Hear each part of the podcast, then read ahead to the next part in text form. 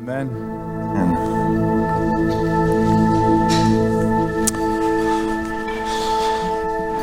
Ja, wunderbar. Herzlich willkommen zu dieser Predigt. Auch herzlich willkommen alle Zuschauer auf YouTube. Schön, dass ihr auch mit eingeschaltet habt. Es geht weiter in unserer neuen Predigtreihe Gott und Gier. Wir haben letzten Sonntag begonnen. Dieses letzte Lied war eine sehr schöne Wiederholung von den zentralen Inhalten der letzten Predigt. Habt ihr das gemerkt?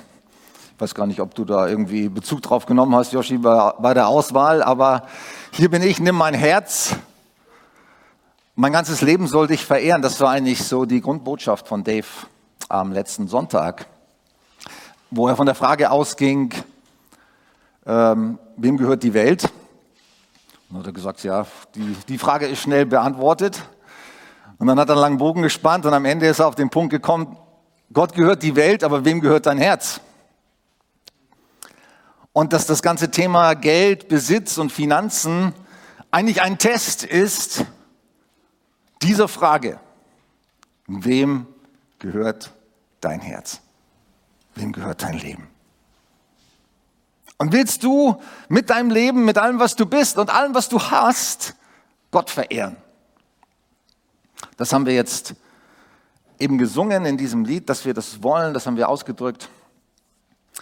Also ich, ich äh, kann nicht ohne Stolz sagen, ich war begeistert von meinem Sohn letzten Sonntag. Er ist einfach ein fantastischer Prediger, finde ich. Und wir haben, ähm, ich sage mal, ich sage das jetzt natürlich als Vater mit, mit besonders viel Stolz oder, oder Freude. Aber ich würde es auch zu jedem anderen jungen Prediger sagen, der so eine Gabe hat und uns äh, so dienen kann. Das ist einfach toll, finde ich, wenn junge Leute auch in unserer Kirche in ihre Berufung hineinfinden, ihre Begabung finden und dienen. Auch ihr als Lobpreisteam, immer mehr junge Leute kommen da in, in Dienste hinein. Gestern hatten wir ein Treffen mit der neuen Bereichsleiterebene. Auch neue junge Leute, die in Verantwortung kommen und Verantwortung nehmen hier in der Kirche, das ist so super.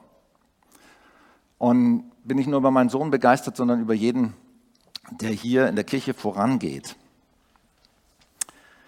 Ja, das war die Botschaft. Gott und Gier, wem gehört die Welt? Und am Ende die Frage, wem gehört dein Herz? Und wollen wir Gott verehren mit allem, was wir haben und sind?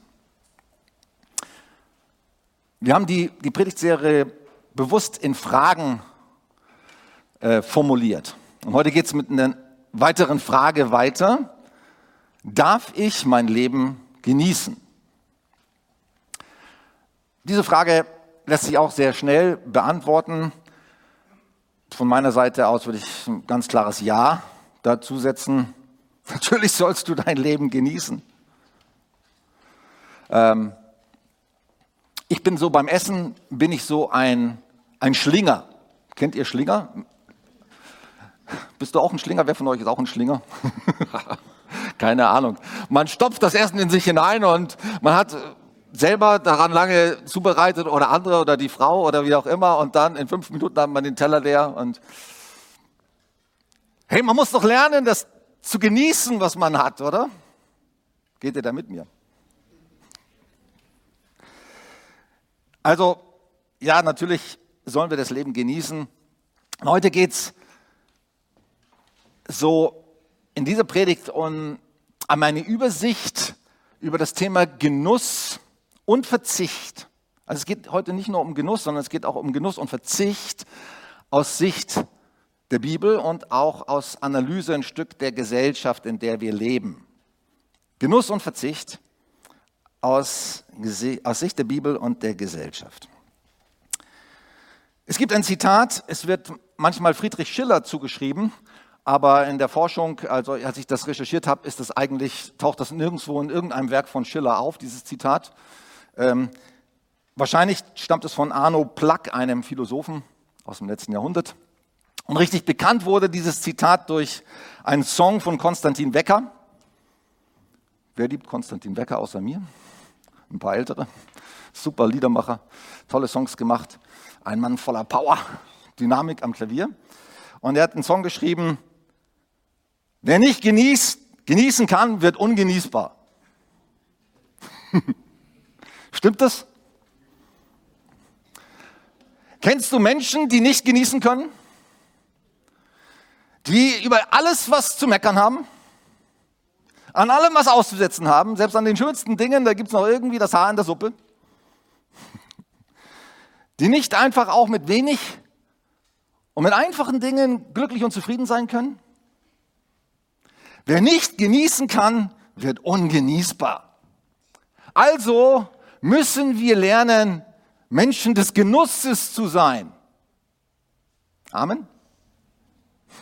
Sollten wir als Christen Menschen des Genusses sein? Natürlich.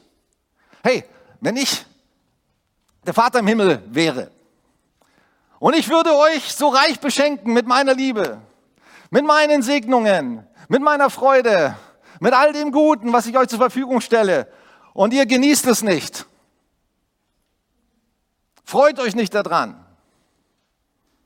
Jubelt nicht darüber. Dann wäre ich traurig. Wir sollten Menschen sein, die genießen können.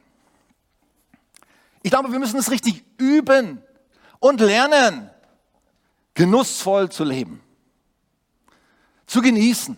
Nicht nur beim Essen, das Essen nicht schnell runterzuschlingen, sondern jeden Happen und jeden Bissen auf, uns auf der Zunge zergehen zu lassen und mit Freude die verschiedenen Geschmacksvarianten, äh, die da drin stecken, zu erkunden und unsere Zunge das äh, genießen zu lassen. Am besten das auch auszudrücken mit, mm, schmeckt das gut, mein Schatz, hast du wieder lecker gekocht.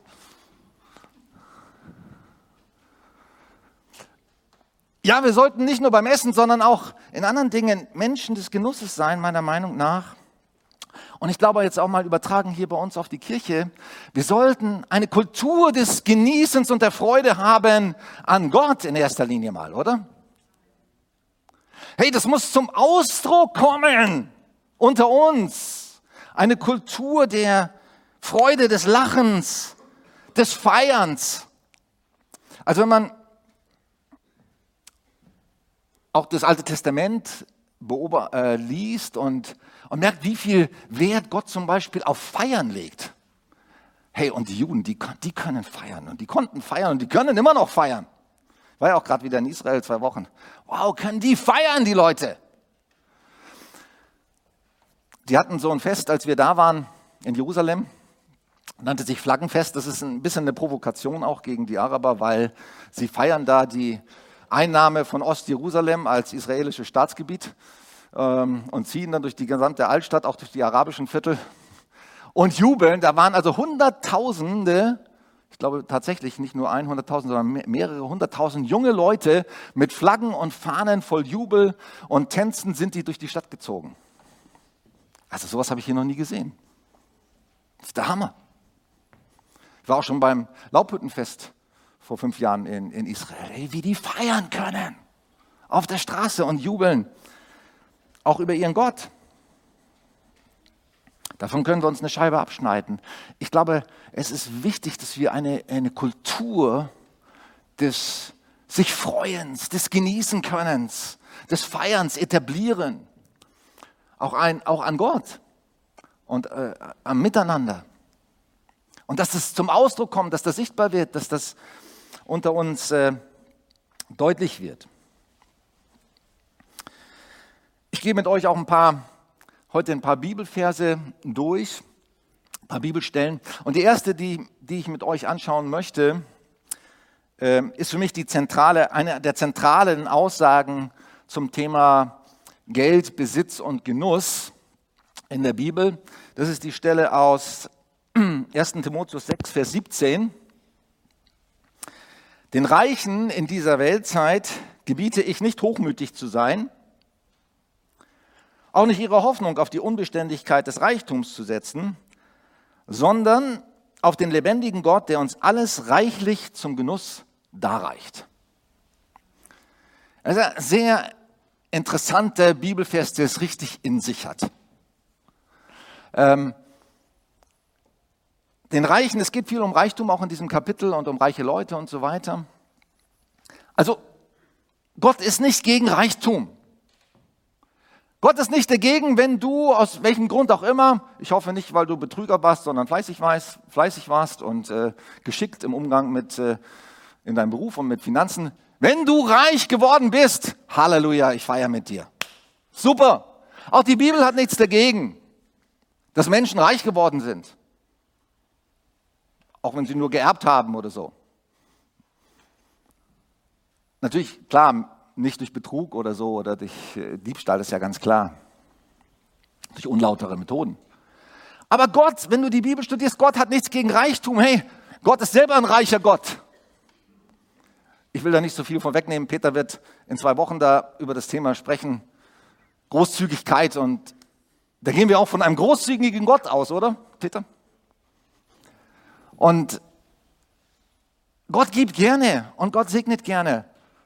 Manche Männer in der Bibel, die Gott gesegnet hat, waren, gehörten zu den reichsten Leuten überhaupt. Abraham oder später König Salomo oder so. Also Gott hat nichts dagegen, zu segnen und reich zu machen. Und das steht auch ganz klar in diesem Bibelvers, den Reichen dieser Welt gebiete ich, schämt euch. Nein, steht da nicht. Da steht nicht, schämt euch oder gebt ganz schnell alles Geld weg oder so. Da steht, den Reichen dieser Welt gebiete ich nicht hochmütig zu sein, nicht stolz zu sein, sich nicht als was Besseres zu fühlen. Ich bin reich. Ich habe es geschafft. Das ist alles mein Verdienst. Nein, die Reichen dieser Welt oder wenn du es zu Reichtum geschafft hast, jetzt materiell, finanziell oder zu Erfolg, dann solltest du Gott danken und sagen, Halleluja, danke für deinen Segen, für deine Hilfe, für deine Gnade, dass ich den Verstand bekommen habe oder die Geschicklichkeit in meinem Beruf oder geerbt habe oder was auch immer dazu geführt hat, dass ich reich bin. Danke für deinen Segen. So solltest du mit deinem Wohlstand, mit deinem Reichtum umgehen. Von der inneren Haltung. In Beziehung zu Gott setzen und sagen, hey, danke. Nicht hochmütig sein, nicht stolz sein, hey, ich bin was Besseres. Wie ich es geschafft und dann herabschauen auf andere. Und das zweite Punkt ist, auch nicht ihre Hoffnung auf die Unbeständigkeit des Reichtums setzen. Hey, wie schnell kann man Reichtum verlieren? Oder? Manche von euch können hier aus eigener Erfahrung reden, oder? Konkurs, Wirtschaftskrise, manchmal durch eigenes Verschulden, oft auch durch Fremdverschulden. Plötzlich ist der ganze Reichtum weg. Der Reichtum ist unbeständig. Darauf können wir unser Vertrauen nicht setzen. Das sagt die Bibel an dieser Stelle und an vielen anderen Stellen auch. Das sollte in keinster Weise unsere Sicherheit sein. Sondern worauf sollen wir unsere Sicherheit setzen? Nicht auf unsere Rente, die ist sowieso unsicher, oder auf unseren Arbeitsplatz oder was auch ich auch immer. Nein, auf den lebendigen Gott. Amen. Jesus lehrt das auch. Sorgt euch um nichts. Weder um Anziehen noch um Essen oder sonst irgendetwas. Darum sorgen sich die Heiden. Ihr sollt euch nicht darum sorgen. Und auch nicht euer Vertrauen darauf setzen, sondern auf den lebendigen Gott, der alles uns reichlich zum Genuss darreicht. Halleluja. Hey, wir haben keinen knauserigen Gott. Dave hat das auch in der Predigt gesagt äh, letzten Sonntag. Das Problem mit dem mit den Leuten, die verschiedene Talente hatten und ähm, mit dem einen, der das vergraben hat, war eigentlich sein Bild von Gott, dass er dachte, der ist knauserig. Hey, wir haben keinen knauserigen Gott. Halleluja. Einen großzügigen, gerne gebenden, gerne schenkenden, reichlich gebenden Gott. An dem sollen wir uns freuen und genießen, was er uns zur Verfügung stellt. Das ist eine ganz wichtige Grundhaltung, die wir einnehmen sollen.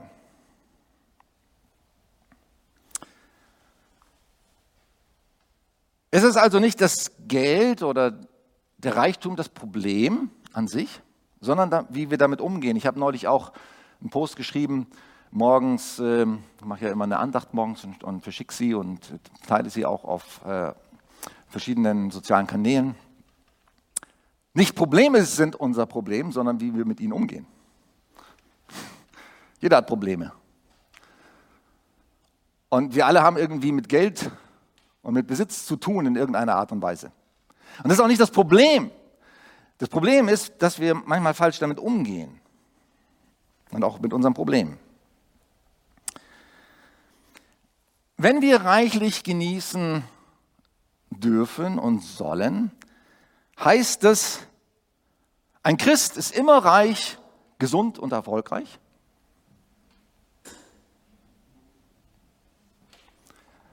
Es gibt ja manche Menschen, die das glauben. Aber ich glaube, die Menschen, die das glauben, die sind einem Irrtum auf den Leim gegangen.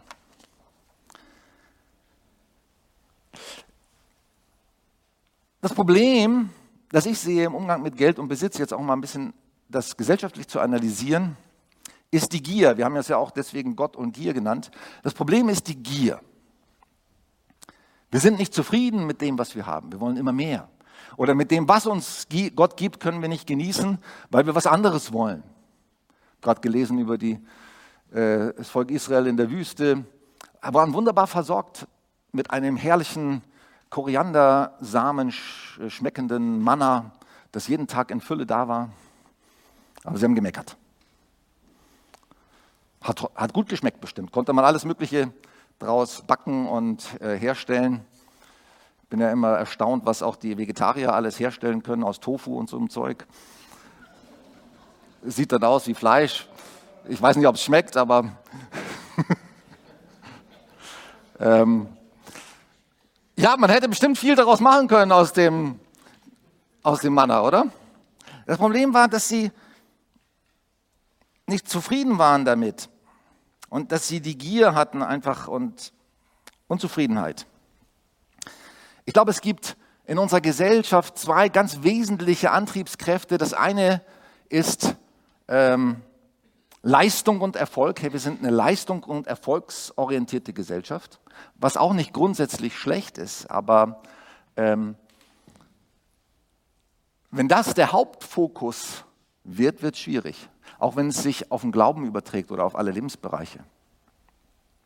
Und das Zweite ist, äh, wir sind nicht nur leistungs- und erfolgorientiert, sondern wir sind auch Genuss, Wohlstand und Spaß orientiert als Gesellschaft. Also wenn man diese beiden Dinge zusammennimmt, Leistung und Erfolg, Genuss, Wohlstand und Spaß, dann beschreibt man, sage ich mal, das Gros unserer Gesellschaft wahrscheinlich ganz gut. Das sind so die Elemente, die die Motivationen oder die, die Blickrichtung und den Fokus der meisten Menschen kennzeichnet. Ich musste gestern noch an eine Bibelstelle denken aus dem Lukasevangelium. Ähm, da wird, beschreibt Jesus in einem Gleichnis einen Bauern, der eine große Scheune schon hatte, der aber damit nicht zufrieden war, sondern größere Scheunen bauen wollte um noch mehr ähm, Getreide zu speichern und so weiter, um noch eben noch wohlhabender zu werden und noch erfolgreicher oder noch mehr Ansehen zu haben und so weiter und so fort. In Lukas 12 ab Vers 16 bis 20 wird das beschrieben. Ein besonders reicher Gutsbesitzer hatte eine besonders gute Ernte. Er überlegte, was soll ich bloß, wo soll ich das bloß alles unterbringen? Meine Scheunen sind voll, da geht nichts mehr rein. Er beschloss, ich werde die alten Scheunen abreißen und neue bauen, so groß, dass ich das ganze Getreide, alles, was ich habe, dann unterbringen kann. Dann will ich mich zur Ruhe setzen und habe für lange Zeit ausgesorgt. Dann lasse ich es mir gut gehen. Ich will gut essen und trinken und mein Leben genießen. Aber Gott sagte zu ihm, du nah, noch in dieser Nacht wirst du sterben. Wer bekommt dann deinen ganzen Reichtum, den du angehäuft hast? So wird es allen gehen, die auf der Erde Reichtümer sammeln, aber mit leeren Händen vor Gott dastehen. Das ist ein falscher, ein falscher Fokus. Immer noch mehr zu wollen. Immer nur Spaß, immer nur Genuss, immer nur reich, erfolgreich und gesund. Das ist ein falscher Fokus. In anderer Stelle sagt Paulus in Römer 14, Vers 17, das Reich Gottes besteht nicht in Essen und Trinken. Nicht, das Reich Gottes besteht nicht in Genuss, übertrage ich es jetzt mal, sondern es besteht in Gerechtigkeit und Friede und Freude im Heiligen Geist.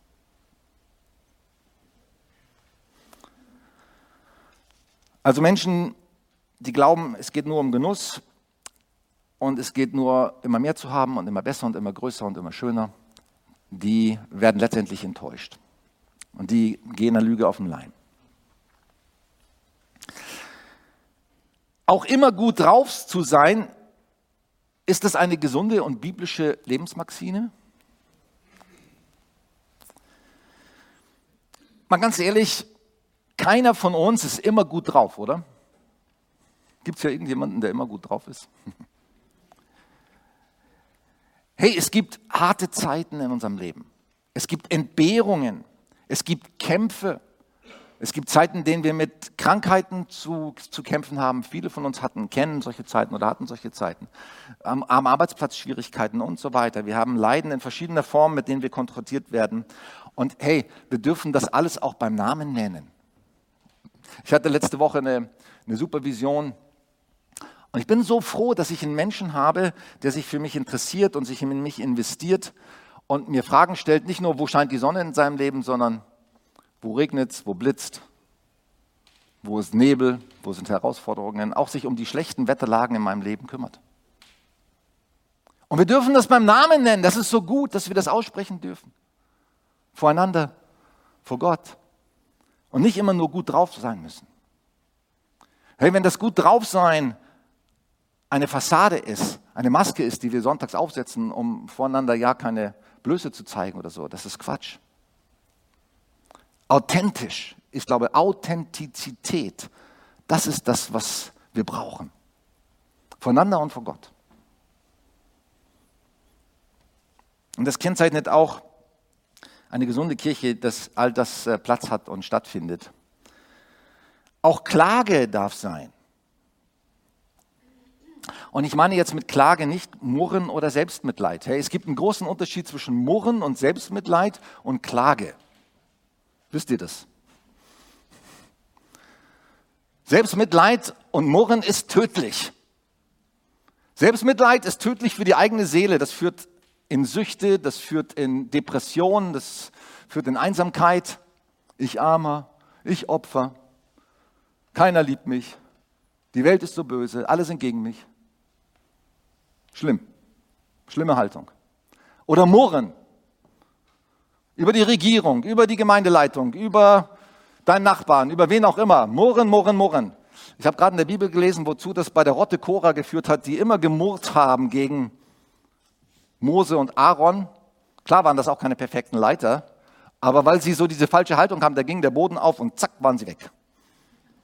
Halleluja.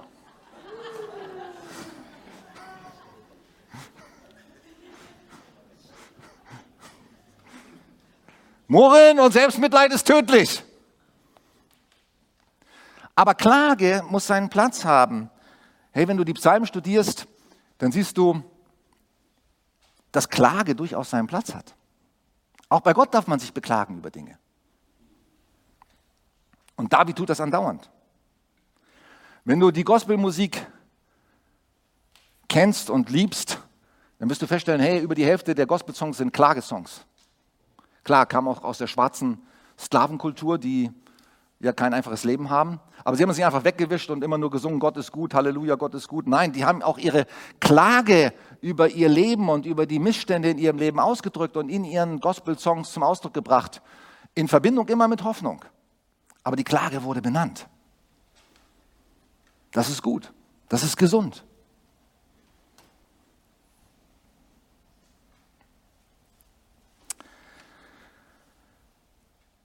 Ein weiterer Bibelvers aus Hebräer 11, 25, 26. Mose wollte viel lieber mit dem Volk Gottes zusammen misshandelt werden, als einen flüchtigen Genuss der Sünde zu haben.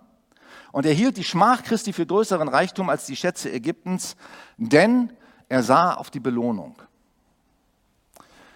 Jetzt geht es um das Thema Verzicht.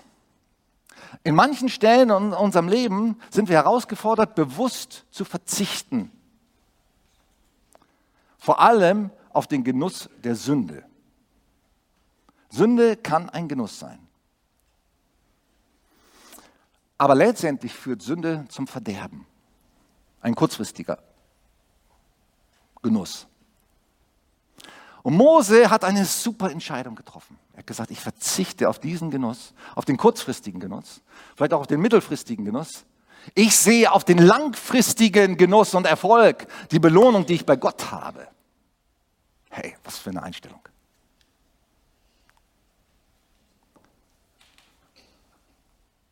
Und manchmal kann auch die Entscheidung für Jesus, wir dürfen nicht immer nur sagen bei der Bekehrung, hey, wenn du dich bekehrst, dann ähm, wird alles immer super sein. Dein Leben geht immer nur bergauf. Du hast auf nichts mehr, musst du verzichten. Hey, was für eine Lüge.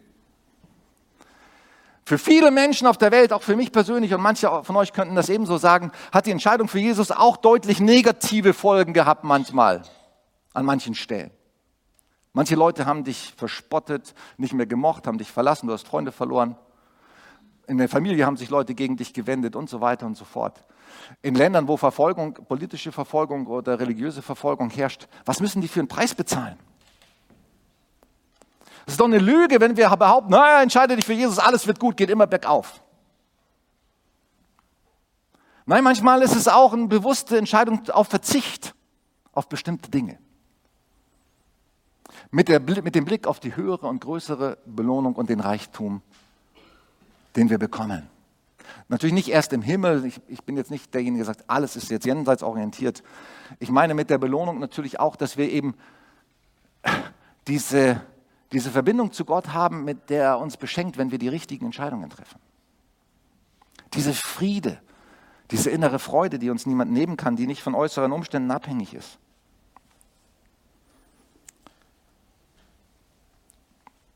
Also Entscheidungen für Gott, richtige Entscheidungen, sind manchmal auch Entbehrungsentscheidungen, kosten uns etwas, aber haben langfristig ein, ein, eine Belohnung. Manchmal nicht nur im materiellen Sinn, sondern auch eben in, in dem inneren Sinn. Ich, ich, ich bekomme eine, ja, eben Frieden und Freude und, und eine Intimität und Innigkeit mit Gott, die nicht zu vergleichen ist mit anderem Reichtum und anderen menschlichen oder weltlichen Segnungen. Er sah auf die Belohnung. Noch ein weiterer Bibelvers aus Matthäus. Niemand kann zwei Herren gleichzeitig dienen. Wer dem einen richtig dienen will, wird sich um die Wünsche des anderen nicht richtig kümmern können. Er wird sich für den einen einsetzen und den anderen vernachlässigen. Auch ihr könnt nicht gleichzeitig für Gott und das Geld leben. Matthäus 6, Vers 24. Jesus polarisiert gerne. Er redet gerne in Schwarz-Weiß-Kategorien. Und wir müssen das manchmal auch. Die Welt ist zwar manchmal schon viel differenzierter, das ist ganz klar, aber um Dinge klarzustellen, müssen wir manchmal so reden. Du musst eine klare Entscheidung treffen in deinem Leben. Lebst du für das Geld und für den Genuss und für den Wohlstand und für das Reichtum, für den Reichtum und immer besser, schöner, weiter und höher? Oder lebst du für Gott?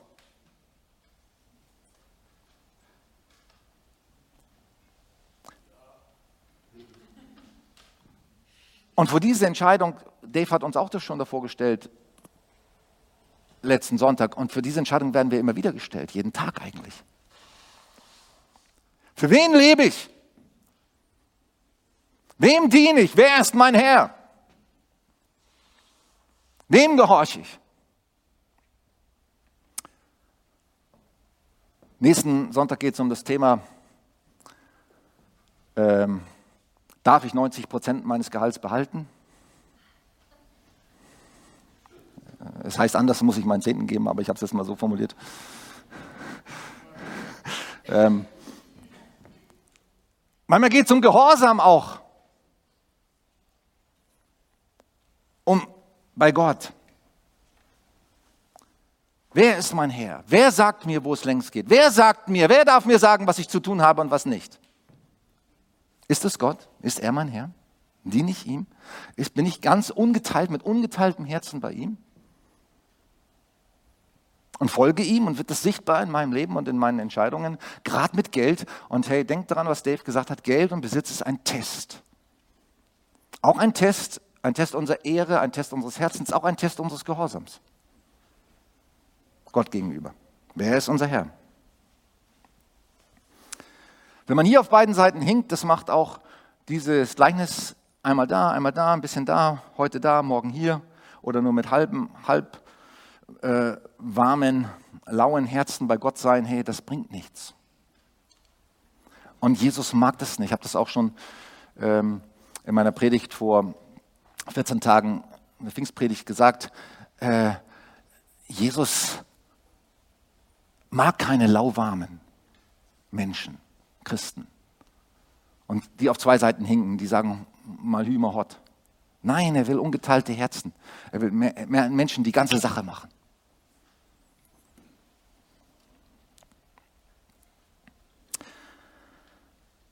Die letzte Folie. Wir brauchen einen Gottfokus statt einen Genussfokus. Wenn du etwas mitnehmen willst von heute, einen Kernsatz von letzten Sonntag, Gott gehört die Welt, aber wem gehört dein Herz? Oder Geld und Besitz ist ein Test, das sind so die Sachen, die du mitnehmen solltest von letzten Sonntag und von heute.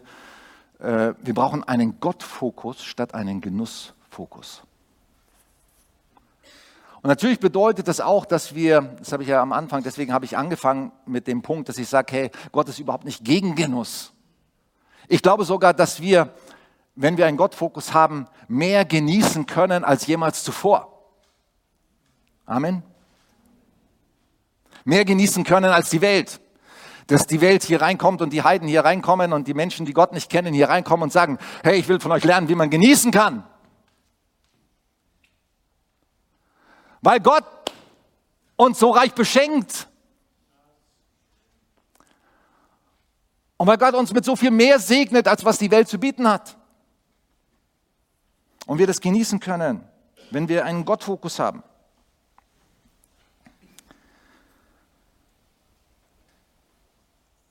Ich glaube, Gott sagt zu uns, jedem von uns, genieß mal mehr. Genieß mal mehr meine Liebe, meine Segnungen die Freude, die ich über dir ausschütte, die Gemeinschaft miteinander, all das Gute. Genieß mal, in welcher Freiheit wir hier Gottesdienst feiern können und leben können. Natürlich gibt es immer was zu meckern. Aber natürlich darfst du klagen. Jeder von uns hat, das habe ich ja schon gesagt, wir dürfen klagen, aber nicht meckern, nicht selbstmitleidig sein, nicht einen Problemfokus haben, einen Gottfokus. Und dann können wir genießen. Gönn dir auch was. Aber sei auch gehorsam. Ich sag, ich stelle zwei Fragen an, an bestimmte Gruppen. Wenn Gott dir sagt, wie er das manchmal auch in der Bibel sagt, er das an einer Stelle zumindest ganz eindeutig, an einen reichen jungen Mann, den reichen Jüngling, so wird er genannt, oder reichen jungen Herrscher sagt, der sehr reich war und der sagt, ich habe alles getan für dich und ich halte die Gebote und ich folge dir nach und Jesus sagt, du hast ein Problem, du hängst an deinem Geld. Du hängst an deinem Geld. Dein Geld ist dir zu wichtig, dein Besitz ist dir zu wichtig. Gib alles weg und folge mir nach. Wow, was für ein Test. Ich glaube, es gibt heute hier Menschen, wo Gott sagt, gib alles weg. Deine Ersparnisse, deine Sicherheiten, wo du denkst, äh, das ist deine Zukunft, das ist deine Sicherheit.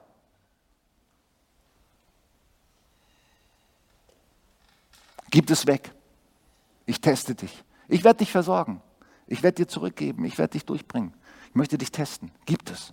Zeig daran, dass mein, dein Herz an mir hängt.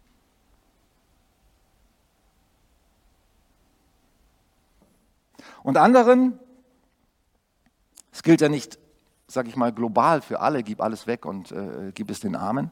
Das war jetzt an den einen Mann gerechnet und es gibt auch heute solche Leute hier unter uns.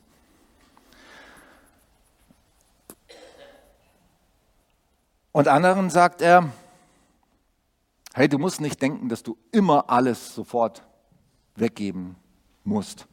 Kauf dir mal ein schönes Kleid. Zu einer Frau, die sich selber das nicht wert ist und sagt, ich, gönn, ich darf mir irgendwie nichts gönnen.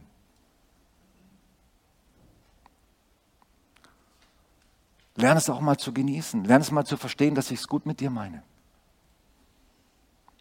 Du musst nicht immer nur jeden Groschen umdrehen und ganz kleinlich sein mit den Dingen.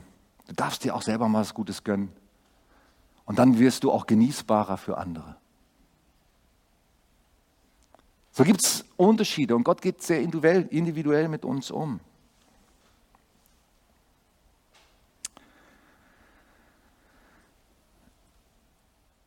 Woher kommt das, das tiefe Bewusstsein für Leben? David, du kannst nach vorne kommen. Woher kommt ein tiefes Verständnis von dem, was das Leben, was Gott uns schenkt, ausmacht? Ich bin überzeugt, dass Leben kommt aus Gehorsam Gott gegenüber. So lehrt die Bibel eigentlich von Anfang an, vom, vom ersten Buch Mose bis zur Offenbarung. Leben, echtes Leben, tiefes Leben, erfülltes Leben kommt aus einem Gehorsam Gott gegenüber. Aber natürlich müssen wir Gehorsam richtig verstehen. Manche haben mit Gehorsam irgendwie Probleme, weil sie vielleicht falsche Vorstellungen davon haben oder Menschen kannten, die in falscher Weise Gehorsam gefordert haben oder so. Aber ich bin überzeugt, Leben kommt aus dem Gehorsam Gott gegenüber. Und Gehorsam, da steckt schon im Deutschen schon drinnen das Wort hören, oder? Horchen, hören. Damit du gehorchen kannst und gehorsam Gott gegenüber bist, vielleicht ist ein Gehorchen, dass Gott dir sagt, hey, freu dich mal heute mehr, sei mal entspannter. Sei mal ein bisschen lockerer, ein bisschen genießbarer für deine Menschen, um, für deine Umwelt. Ist auch ein Gehorsam, ne? Freu dich mal mehr. Sei mal lockerer. Und den anderen sagt er, hey, gib mal alles weg, was du hast. Teste mich mal. Stell mich mal auf die Probe. Spende mal wirklich reichlich und großzügig für die Gemeinde oder für ein Missionsprojekt oder für einen Missionar oder für einen armen Menschen, der viel zu wenig hat. Gib mal, spende mal dein neues Auto. Oder das Geld, das du dafür gespart hast. Und kauf dir einen alten Gebrauchten.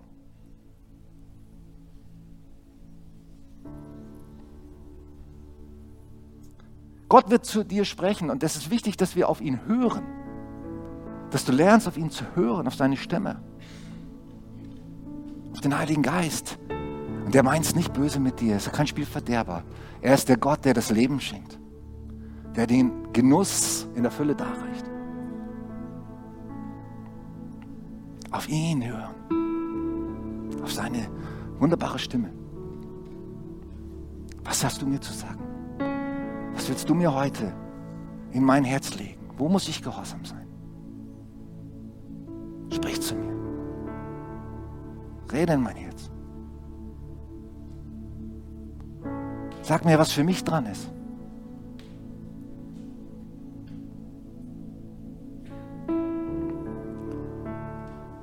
Wenn wir wirklich gehorsam sind in diesem Sinne, dass wir auf ihn hören, dann zeigt es, dass wir ihn kennen und lieben.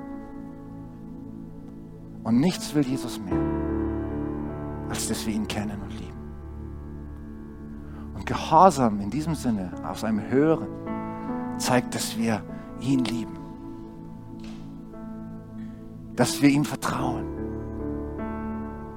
Dass wir wissen, er weiß es am besten für mich und für uns.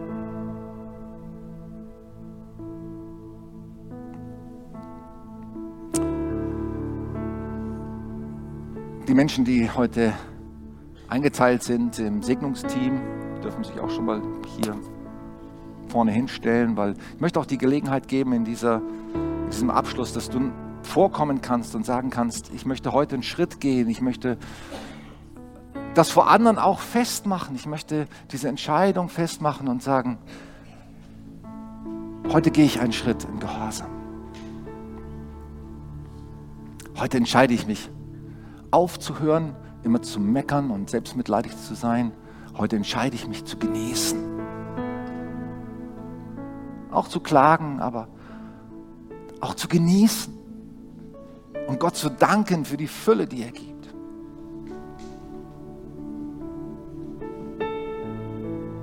Meine Hoffnung auf ihn zu setzen, auf den Reichtum, den er anbietet.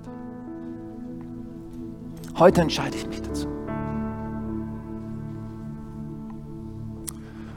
Es gibt auch Menschen hier, für die ist die Entscheidung dran, heute Morgen zu sagen, ich lade Jesus in mein Herz ein. Der Heilige Geist hat heute Morgen zu dir gesprochen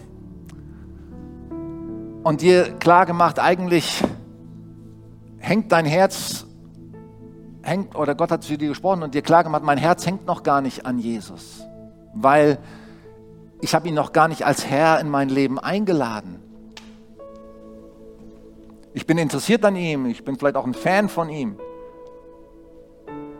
Gott will keine Fans oder Menschen, die an ihm interessiert sind. Gott will Menschen, in denen er wohnen kann, die sein Tempel sind, die seine Botschafter sind, die seine Liebhaber sind, seine Braut sind.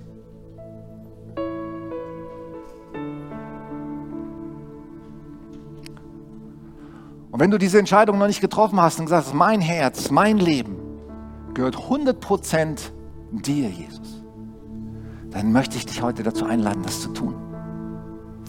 Steh mal mit, lass uns mal alle zusammen mit aufstehen.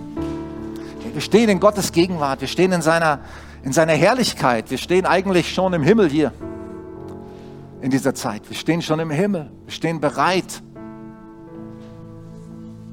und sagen, Jesus, komm, Jesus, komm. Nichts erwarten wir mehr, nichts ist unsere größere Sehnsucht, als dass du kommst.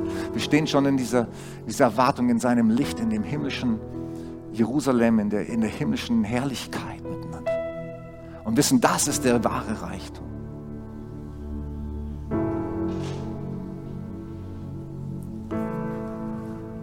Und ich möchte dich leiten, wenn du diese Entscheidung mit mir treffen willst, in ein Gebet in der du das ausdrückst, in dem du das ausdrückst.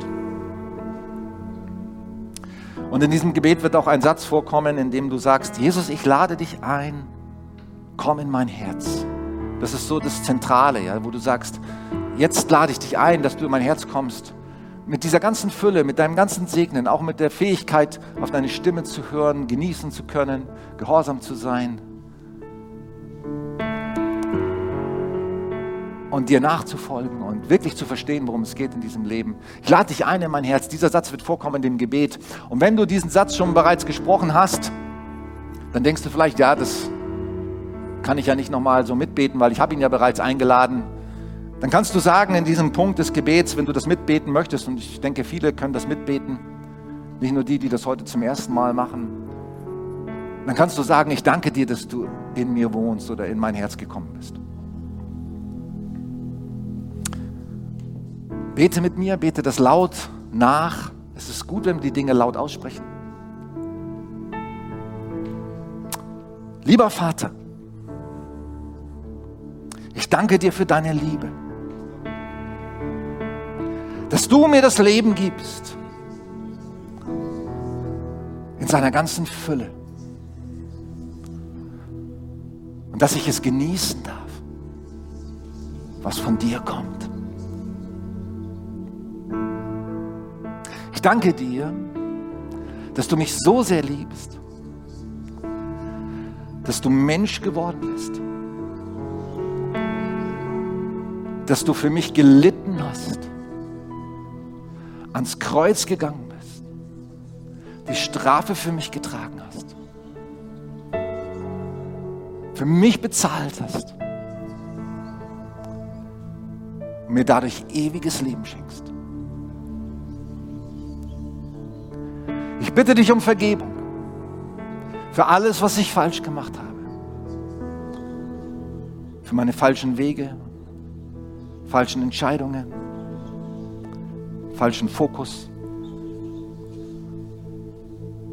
Und ich danke dir, dass du mir so gerne vergibst. Dass ich einen Neuanfang machen darf. Und ich lade dich ein, komm in mein Herz. Sei mein Herr für Zeit und Ewigkeit.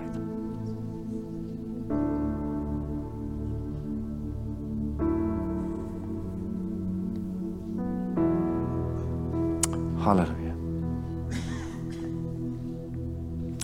Wenn jetzt nochmal dieses Lied singen, hier bin ich, ich gebe dir mein Herz. Sing das mit von ganzem Herzen.